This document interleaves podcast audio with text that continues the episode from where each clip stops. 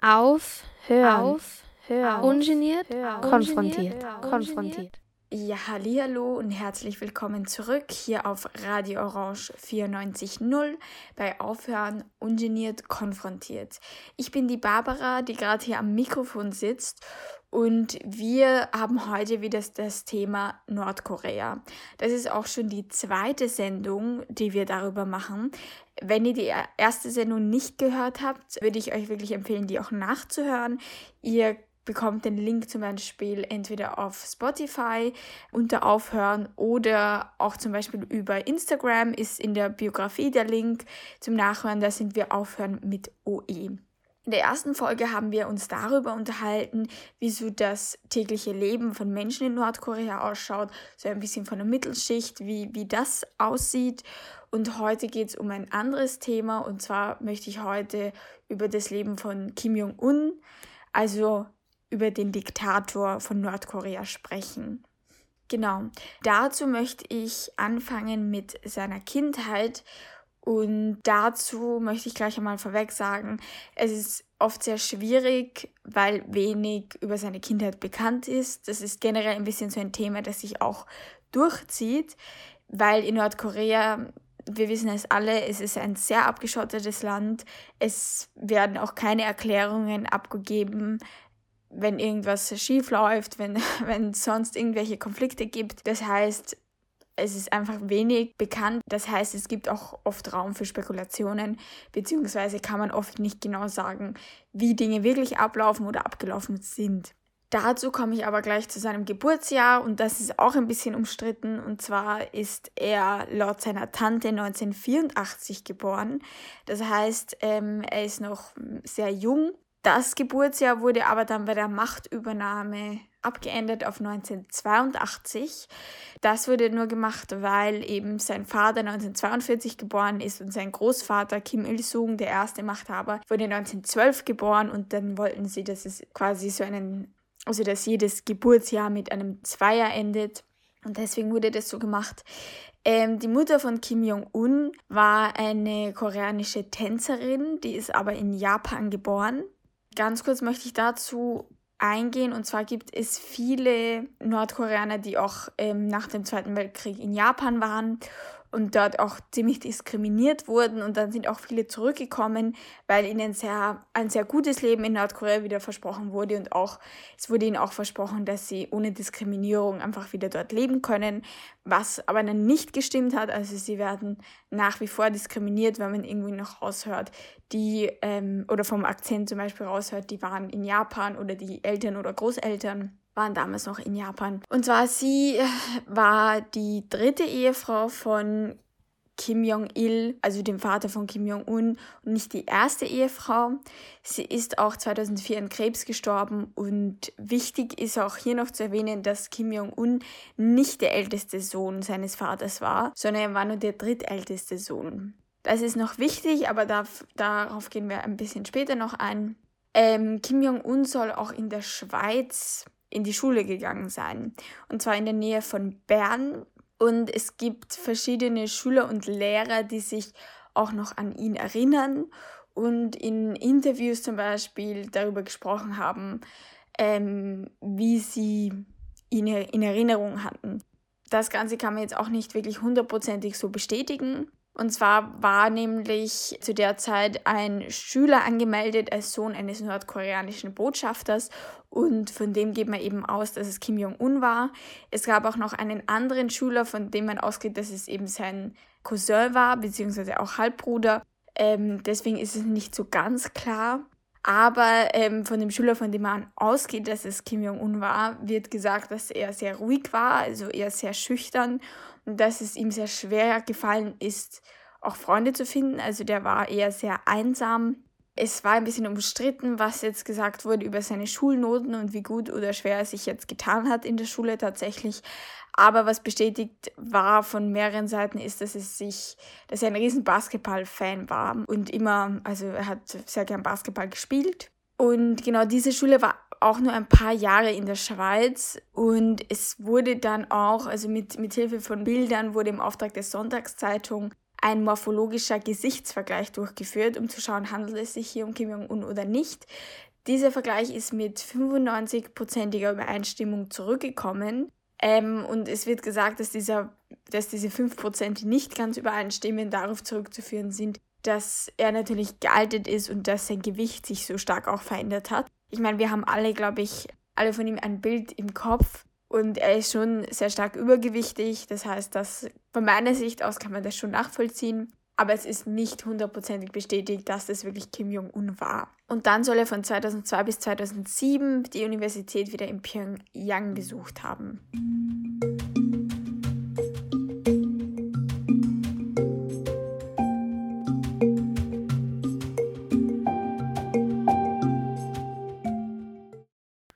Dazu bei Aufhören ungeniert konfrontiert, hier auf Radio Orange 94.0. Und heute reden wir über das Thema Nordkorea und im Speziellen über den Machthaber Kim Jong-un. Kim Jong-un hat am 29. Dezember 2011 nach dem Tod seines Vaters plus dann kam noch eine angemessene Trauerzeit, wurde er zum neuen Staatsoberhaupt erklärt. Da war er noch sehr jung, also je nachdem von welchem Geburtsjahr man jetzt ausgeben möchte. Er war auf jeden Fall in seinen 20ern. Er war entweder 27 oder 29 Jahre alt, was natürlich sehr, sehr jung ist. Am 11. April 2012, also ein paar Monate später, wurde er dann auch offiziell zum Parteiführer gewählt. Jetzt kann man sagen, okay, Wahlen würde man jetzt vielleicht nicht erwarten. Es werden in Nordkorea auch Wahlen abgehalten. Also ganz, ganz grundsätzlich, nur ist natürlich im Vorhinein schon klar, wer gewinnt. Und wenn auch wenn es um Wahlen geht, bei der die Bevölkerung beteiligt ist, müssen die Menschen auch wählen gehen, weil sonst muss man mit sehr, sehr hohen Strafen rechnen und natürlich weiß man auch, für wen man wählen muss. Genau, es war auch nicht immer so klar, dass Kim Jong-un der neue Diktator werden wird, da er ja ähm, nicht der Erste in der Thronfolge war es war ganz, also für einige Zeit bis 2000, bis 2000 oder 2001 war eigentlich der, der, von dem man gesagt hat, man glaubt, dass er dass er der nächste Diktator wird, war der älteste Sohn von Kim Jong-il. Der wurde aber dann erwischt, als er nach Disneyland Japan fahren wollte oder fliegen wollte. Und da hat ihm die Presse dann überrascht oder hat ihn dann erkannt und Disneyland ist, oder generell Disney ist ein amerikanisches Unternehmen und somit ein Feindbild von Nordkorea und es war ein Riesenskandal für ihn und auch für, für seine Mutter, aber das werde ich auch noch ganz kurz später erzählen. Kim Jong-un ist auch relativ paranoid, wenn man das so sagen darf, weil er hat seinen Bruder, der eigentlich der erste in der Thronfolge gewesen wäre, 2017 ermorden lassen. Der war damals am Flughafen in Malaysia und wurde dann von zwei jungen Frauen, die eigentlich dachten, sie sind Teil einer Reality-Show und spielen dem jetzt einen, Sp einen Streich. Die haben den angesprüht mit, was sie dachten, das wäre nur Wasser oder irgendwie ein Parfum oder irgendein Duft. Der wurde angesprüht, aber mit Gift bzw. mit Nervengas und ist dort dann noch am Flughafen verstorben. Das führt mich auch ein bisschen zu meinem nächsten Punkt und zwar ähm, hat Kim Jong-un mehrere seiner Familienmitglieder exekutieren lassen, zum Beispiel seine Tante und auch seinen Onkel, die auch in der Regierung natürlich oder in, in der Partei sehr weit oben waren in der Hierarchie, die langjährige Berater zum Beispiel von seinem Vater waren. Hier gibt's geht es um viele Faktoren und zwar es geht um Macht, Machtkämpfe. Er ist auch sehr paranoid, dass man ihn irgendwie vom Thron stürzen könnte oder ersetzen möchte oder dass man zum Beispiel Gruppen gegen ihn aufhetzt. Besonders schwierig ist es auch natürlich, ähm, dass er sicher das Gefühl hatte, weil er auch so jung an die Macht gekommen ist, dass er sich beweisen muss und dass er auch ernst genommen wird. Zu dem Punkt Paranoia will ich noch einiges sagen und zwar ist es in Nordkorea sehr üblich, Körperdouble zu benutzen. Also Personen, die dem Machthaber wie zum Beispiel Kim Jong-un sehr ähnlich sehen und dass man die dann einsetzt, damit die bei Paraden zum Beispiel zuschauen. Oder auch, es gibt, in Nordkorea ist es zum Beispiel sehr wichtig, dass die Machthaber ähm, auch den Menschen begegnen, also dass die Fabriken besuchen oder Waisenhäuser besuchen. Und zum Beispiel geht es sich gar nicht aus, dass die, die schiere Anzahl, die die eigentlich besuchen, äh, sollten, dass sie das tatsächlich machen und dort physisch präsent sind. Deswegen benutzen die da auch Double. Aber es wird natürlich auch benutzt, ähm, um sich zu schützen vor Anschlägen oder Angriffen etc. Und bei Kim Jong-un spielt noch eine andere Geschichte eine große Rolle und zwar ist es sein ungesunder Lebensstil. Ja, wie, wie gesagt, wir haben alle ein Bild im Kopf und wir sehen ja, dass er sehr ungesund lebt und dass er sehr übergewichtig ist und es wird immer wieder darüber geredet, dass er, dass er eventuell Krankheiten hat, dass er gesundheitliche Probleme hat. Die Kim-Familie hat einen Ruf dafür, dass sie gesundheitliche oder viele gesundheitliche Probleme haben. Und deswegen wurde erst äh, vor kurzem bei einer Parade zum Beispiel ein Double eingesetzt und der war wesentlich dünner als Kim Jong-un. Für solche Geschichten ist es halt wichtig, sein Image zu bewahren. Zum Beispiel eben zu zeigen, dass er keine gesundheitlichen Probleme hat und dass er gesund aussieht. Und das ist besonders wichtig, damit es keine Gerüchte in die Richtung gibt, weil, also falls ihm etwas zustoßen sollte, ist der älteste Sohn von Kim Jong-un noch nicht alt genug, um die Herrschaft zu übernehmen. Das heißt, ähm, das würde vermutlich zu Aufruhr in der Bevölkerung oder auch eben in der Partei führen. Als nächstes möchte ich auf die Frauen von Kim Jong-un eingehen und auch auf seinen Lebensstil ein bisschen näher. Ähm, Frauen in Nordkorea haben es grundsätzlich nicht leicht aus vielen Gründen. Aber dazu möchte ich kurz einen Exkurs machen. Und zwar gibt es in Nordkorea sozusagen Vergnügungskader bzw. Genusskader. So habe ich das jetzt einfach übersetzt. Das sind einfach Gruppen oder Kader, die das Ziel haben, dem Diktator Vergnügen und Genuss zu bereiten. Es hört sich jetzt ein bisschen mittelalterlich an. Ist es auch, wenn, ich, wenn man sich das so vorstellt. Ähm, das Ganze hat angefangen damit, dass Kim Jong-il, also der Vater des momentanen Diktators, also der Vater von Kim Jong-un, der hatte in den 70er Jahren die Idee, eine Gruppe von Mädchen und jungen Frauen zusammenzustellen und die seinem Vater zur Verfügung zu stellen, damit die ihm Vergnügen bereiten. Das hat damit angefangen, dass der eben eine Gruppe zusammengestellt hat, die in den verschiedenen Ressorts, also es gibt viele so Rückzugsorte der Kim-Familie und da sind die eben für den Großvater, also für Kim Il-sung aufgetreten. Am Anfang war es hauptsächlich Tanz, haben dort für ihn getanzt und so kam es auch dazu, dass Kim Jong-il sein Erbe als nächster Diktator sichern konnte, weil das war damals auch nicht ganz also für ihn war es auch nicht klar, ob er denn der nächste Machthaber wird oder nicht und so konnte, konnte er sich das absichern. Seitdem gibt es immer wieder Kader oder eigentlich durchgehend Kader von Mädchen und jungen Frauen. Die werden im Alter von ca. 14 bis 16 rekru rekrutiert. Und das Ganze funktioniert so, dass staatliche Beamte durchs ganze Land reisen basierend auf dem Aussehen der jungen Mädchen, die zuerst einmal raussuchen und sagen, okay, die, du wärst gut für den Kader oder du wärst gut für die Gruppe. Und dann werden verschiedene Tests gemacht. Vielleicht auch interessant zu sagen, dass natürlich auch auf den Geschmack von dem, von dem jeweiligen Diktator eingegangen wird. Es wird zum Beispiel gesagt, dass Kim Jong-un eher westlicheren Stil bevorzugt, natürlich gibt es jetzt in Nordkorea nicht wirklich westlichere Frauen, aber da sagen wir zum Beispiel eher Frauen, die ein bisschen größer sind, während sein Vater zum Beispiel Frauen nicht größer als 1,60 mochte. Da gibt es verschiedene Herangehensweisen eben, wer da ausgesucht wird. Und die fahren eben durch das ganze Land, schauen, gehen durch alle Schulen und alle Klassen durch und suchen sich die Mädchen aus, die sie als passend empfinden.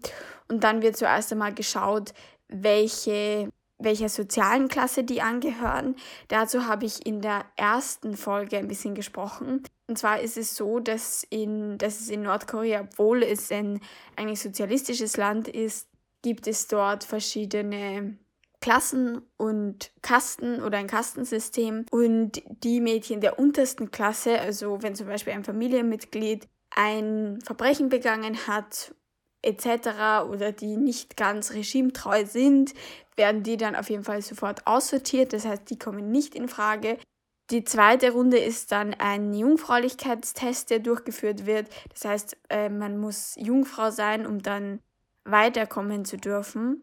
Die dritte Runde ist eine nochmal eine körperliche medizinische Untersuchung. Da wird eben geschaut, ob man wirklich gesund ist und es wird halt wirklich so weit gegangen, dass jegliche Unperfektion, also wenn man auch nur irgendwo eine kleine Narbe hat, wird man aussortiert. Also man muss wirklich perfekt sein, um in diesen Kader reinzukommen. Und zum Schluss bleiben wirklich auch nur eine Handvoll von Mädchen übrig, die dann nach Pyongyang geschickt werden. Und dort wird wieder vom Diktator ähm, ausgesucht, wer dann tatsächlich weiterkommt. Ähm, Mädchen, die dann vielleicht nicht ganz ähm, passend sind, zum Beispiel, die werden dann als in, in diesen Rückzugsorten und Ressorts von den Kims werden die dann zum Beispiel als Putzfrauen eingesetzt oder in der Küche und die machen dann alle möglichen Arbeiten. Es gibt dann verschiedene Divisionen und Gruppen, in die man dann eingeteilt werden kann. Also es gibt eigentlich drei Hauptgruppen. Es gibt eine Gruppe, die sind für Massagen zuständig. Da geht es wirklich um Massagen und Physiotherapie und auch Injektionen für den jeweiligen Diktator beziehungsweise auch für sehr hohe Offiziere. Dann gibt es die zweite Gruppe, die sind für Gesang und Tanz zuständig. Das heißt, die sind dann bei ähm, verschiedenen Feiertagen, Festlichkeiten oder einfach nur von, bei Partys, die Kim Jong-un organisiert und auch für hohe Offiziere organisiert. Die sind da dabei. Und dann gibt es noch die Gruppe, die sich prostituieren muss und die sexuelle Gefälligkeiten für Kim Jong-un und hohe Offiziere erledigen müssen. Genau, also es werden auch nur ganz besonders hübsche Mädchen eben ganz nahe beim Diktator eingeteilt. Andere sind für die hohen Offiziere zuständig. So, man fragt sich jetzt, okay, wer würde sein Kind tatsächlich dorthin schicken und auch dorthin lassen? Und zum einen haben die auch keine andere Wahl. Also wenn ein Kind dann ausgewählt wird, dann ist das so. Also dann kann man nicht Nein sagen. Aber eigentlich freuen sich die Familien und auch die Mädchen selbst freuen sich sehr, wenn die ausgewählt werden. Und das hat den Grund, dass so abgesichert ist, dass die genug zu essen bekommen. Und, und das haben wir in der ersten Folge schon angesprochen. Wenn man schon genug zu essen bekommt, ist man schon privilegiert. Das heißt, der Großteil der Bevölkerung ist wirklich an der Grenze zum Verhungern. Deswegen freuen sich die Familien und die Eltern, wenn ihr Kind ausgewählt wird, um in diesen Vergnügungskadern dabei zu sein. Normalerweise, wenn die dann nach Pyongyang geschickt werden, dürfen die auch keinen Kontakt mehr zu ihrer Familie haben in dieser Zeit. Und was dann gemacht wird als erstes ist, dass die ein Propagandatraining bekommen. Das kann sogar ein bis zwei Jahre dauern. Und da wird denen sehr viel Propaganda untergeschoben. Also die werden wirklich trainiert. Und sie werden natürlich auch in, in der jeweiligen Gruppe, also je nachdem, wo, wo sie hinkommen, werden die auch trainiert, wie, wie sie dann genau arbeiten sollen, etc. Die sind dann meistens in diesen Gruppen, bis sie ca. 23 oder 24 Jahre alt sind. Und dann ähm, heiraten die normalerweise und, und sind dann auch nicht mehr bei diesen Gruppen dabei.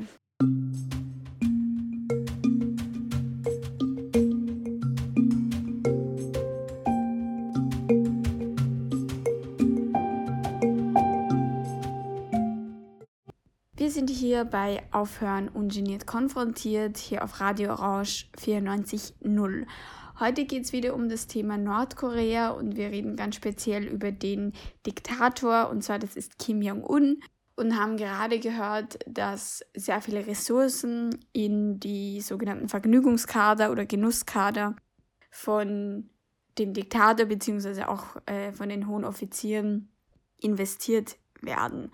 Und zwar ist es so, dass natürlich die Staatskasse nicht sehr viel Geld in die Bevölkerung investiert oder in den Gesundheitssektor, aber dass wahnsinnig viel Geld ausgegeben wird für das Vergnügen des Diktators, für seinen Lebensstil, für Luxusgüter, für auch westliche Güter und für Partys. Also Kim Jong-un, ich meine, wir, wir sehen ja auch, wie er aussieht. Er ist äh, sehr dick, er hat keinen gesunden Lebensstil, er isst vermutlich sehr viel, er wird gut bekocht. Da wird viel Geld ausgegeben und natürlich wird auch viel gefeiert, viel Alkohol getrunken. Und das sind alles Dinge, auf die die normale Bevölkerung keinen Zugriff hat. Und ähm, es wird auch erzählt, dass teilweise, also für die normale Bevölkerung ist es illegal, westliche Filme oder westliche Musik zu hören. Und Kim Jong-un als Diktator bei seinen Partys werden auch wird auch westliche Musik aufgelegt oder Musik aus Südkorea etc. wo, natürlich, wo die, der Rest der Bevölkerung exekutiert oder in Arbeitslager gesteckt werden würde, wenn man die dabei erwischen würde.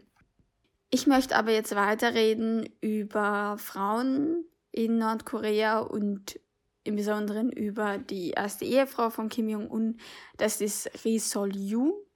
Sie kommt aus einer sehr guten Familie und ihr Vater war Pilot. Das heißt, er war vom Rang her eher weiter oben in, in der ganzen Parteihierarchie. War jetzt nicht der höchste Offizier, aber er hatte auf jeden Fall einen guten Stand.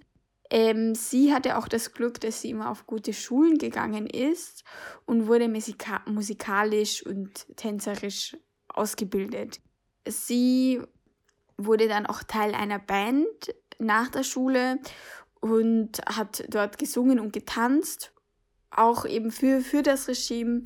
Und so haben sich auch vermutlich sie und Kim Jong-un kennengelernt, also bei einem ihrer, ihrer Auftritte etc. Sie wurde dann als Frau von Kim Jong-un ausgewählt. Es ist schon so formuliert, das heißt, sie wurde ausgewählt. Also ich, es ist sehr schwer zu sagen, was sie vermutlich wollte. Es spielt auch keine Rolle. Also wenn der Diktator dich interessant findet oder ähm, die halten will, dann muss man ähm, einstimmen und es gibt auch gar keine andere Möglichkeit. Genau, sie wurde auch damals noch von seinem Vater empfohlen und von seiner Tante wurde auch empfohlen, dass er sie heirat, heiratet. Und genau, wie gesagt, sie war eben Teil einer Band. Sie hatte davor eigentlich ein normales Leben. Und das war aber auch ein Problem, dass sie vorher ein normales privates Leben hatte. Weil es ist in Nordkorea so, dass die Kims als göttlich angesehen werden sollen. Das hat den Hintergrund, dass sich ja die Kims nicht rechtfertigen müssen dadurch, dass wir ja göttliche Logik nicht verstehen können. Also wenn die irgendwelche Entscheidungen treffen oder Politik machen, müssen die nichts erklären und sie sind quasi wie, wie Gott, werden die dort angesehen oder sollen sie angesehen werden. Und dadurch, dass sie ein Privatleben hatte und Mitglied dieser Band war, wurden sehr viele Mitglieder dieser Band, die sie sehr gut kannten, also Freunde von ihr, die halt Geheimnisse oder Tratsch und Klatsch wussten, wurden dann exekutiert oder in Arbeitslager geschickt, um eben dieses Image zu bewahren. Wir wissen jetzt nicht genau, ob es, es hier irgendwelche speziellen Geschichten gab, die geheim gehalten werden müssten. Ja, das, das ist sehr schwierig zu sagen. Es gab aber auch Männer, gerade wenn man in, in solchen Bands ist, gibt es immer Verehrer, also Männer, die irgendwie mal Interesse an ihr gezeigt hatten davor und das ähm, waren jetzt nicht mal Männer, mit denen sie in Beziehungen war, das waren einfach nur Leute, Männer, die vielleicht sie mal angesprochen hatten, etc. Ähm, die wurden auch exekutiert oder in Arbeitslager geschickt. Und das muss man sich auch mal vorstellen, also dass das Realität ist.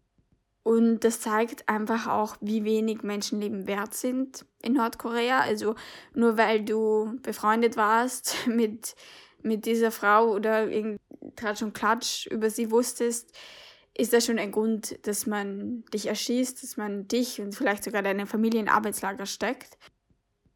Ja, und das zeigt einfach nur wieder die, die Grausamkeit dieses Regimes.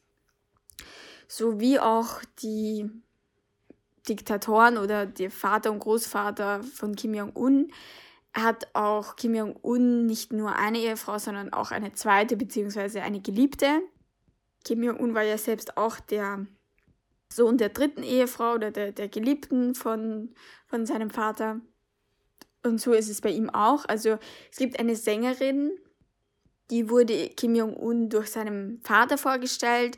Sie war damals schon eine sehr nahe Freundin oder Bekannte der Familie und war öfter bei, bei Essen und Familienessen der Kims dabei und so haben sie sich auch kennengelernt.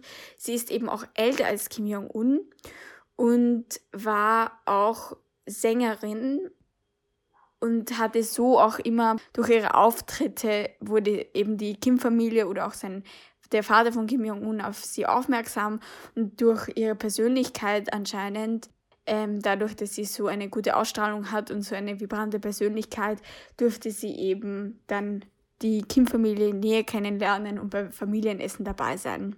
War auch verheiratet und wurde dann auch schwanger. Und es kam, da, kam dann zu einer ganz komischen Situation, weil nachdem Kim Jong-un die Macht übernommen hat, gab es schon einige Gerüchte, dass sie und Kim Jong-un eine Beziehung am Laufen haben. Nur wurde das dann auch nicht bestätigt. Also wie in Nordkorea natürlich üblich, ähm, muss man sich da nicht erklären. Aber es gab eben die Situation, in der sie hochschwanger auf der Bühne stand, um, um dann zu, sing zu singen. Und sie hatte noch gescherzt, dass ihr Mann sagt, also ihr Ehemann sagt, dass sie einen Jungen haben will, aber sie bekommt ein Mädchen. Und das ist etwas ganz Unvorstellbares eigentlich für Nordkorea, da es so ist, dass Schwangerschaften ein Tabu sind, was man sich bei uns auch gar nicht vorstellen kann. Aber so ein Thema wird in der Öffentlichkeit auch nicht beredet. Also Schwangerschaften, welches Geschlecht etc. Das ist vermutlich auch so, weil Nordkorea eine sehr männerlastige Hierarchie hat. Also ja, Schwangerschaft ist da kein großes Thema. Aber warum sie das angesprochen hat, es wird so ein bisschen spekuliert, dass sie das vermutlich deswegen getan hat, weil das Kind von Kim Jong-un eigentlich ist und nicht von ihrem Ehemann. Und es ist auch so, dass in, in Nordkorea die Thronfolge oder wer auch immer dann der nächste Machthaber ist oder auch sein könnte, wird sehr, sehr streng geheim gehalten. Das heißt, wir wissen zum Beispiel auch gar nicht, ähm, wer die Kinder von, von Kim Jong-un sind, wie viele Kinder er hat, welches Geschlecht die haben. Fotos gibt es auch nicht. Das heißt, das ist alles sehr, sehr streng geheim. Traditionell ist es aber immer so, dass der nächste Diktator, also ein Diktator ist und keine Diktatorin. Also die Frauen werden hier außer Acht gelassen oder bisher wurden sie immer außer Acht gelassen. Deswegen auch das Kommentar, dass sie ein Mädchen bekommt und eben auch, sie wollte auch ausdrücken, dass sie einen Ehemann hat und dass das Kind nicht von Kim Jong-un ist, damit die offiziell, äh, die hohen Offiziere ähm, auch hier keine Vermutungen anstellen können. Ähm, es war aber dann so, dass, dass sie auch in, der, in derselben Band war wie die erste Ehefrau. Und sie ist dann auch einige Jahre verschwunden, das heißt nicht mehr aufgetaucht. Und man wusste auch gar nicht, was mit ihr passiert ist. Und man hat auch vermutet, dass sie auch exekutiert wurde. Das Ganze wurde aber dann eben widerlegt, weil sie auf einmal wieder aufgetaucht ist bei einer Parteiveranstaltung, äh, war sie auf einmal in Offiziersuniform präsent und hat dann auch eine Rede gehalten, dass sie jetzt ihr Leben ähm, dem Regime und, und der Kim-Familie widmet. Und sie ist jetzt auch eben in der Politik und in der Regierung tätig. Und ähm, es ist auch bekannt, dass sie die Geliebte von Kim Jong-un ist oder die, die zweite Ehefrau. Was man aber dazu sagen muss, ähm, ist, dass sie hatte natürlich einen Mann, sie war tatsächlich verheiratet vorher ihr Ex-Mann, ihre Schwiegereltern etc., die wurden auch in Arbeitslager oder Konzentrationslager gesteckt. Hier weiß man nicht ganz, hat sie sich das ausgesucht, was ist passiert.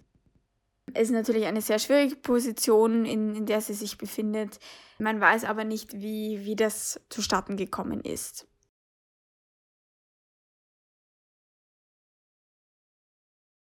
Ja, Frauen in Nordkorea haben es leider oft sehr schwer. Zum Beispiel die Mutter von dem Bruder, von dem älteren Bruder, der von ihm in Malaysia am Flughafen ermordet worden ist, die wurde zum Beispiel auch nach Russland ins Exil geschickt. Danach natürlich, weil ihr Sohn so einen Skandal begangen hat, weil er nach Japan reisen wollte, nach Disneyland, hat auch sie eben an Status verloren und deswegen wurde sie nach Russland ins Exil geschickt und ist dort leider auch alleine, auch psychisch krank dann gestorben. Das heißt, nur weil man die Frau des Diktators ist, ist ein gutes Leben auch nicht abgesichert. Das heißt, es ist, es ist eine sehr schwierige Position für diese Frauen, die sich darin befinden. So, aber jetzt sind wir auch schon am Ende unserer Sendung heute angelangt. Ich hoffe, ihr habt etwas gelernt. Ich hoffe, ähm, ihr fandet es auch interessant. Wie gesagt, ihr könnt gerne auch die erste Sendung nachhören, entweder auf Instagram unter Aufhören mit OE, findet ihr den Link in der Biografie. Oder ihr könnt uns auch neu jetzt auf Spotify anhören unter Aufhören oder ihr findet uns auch unter Facebook unter Aufhören und Geniert konfrontiert. Genau, danke fürs Zuhören. Wir hören uns das nächste Mal im Dezember und ich wünsche euch noch eine schöne Zeit, bevor jetzt der Weihnachtsstress beginnt. Tschüss. Auf, hören, Auf, hören, ungeniert, hören, konfrontiert, ungeniert, konfrontiert.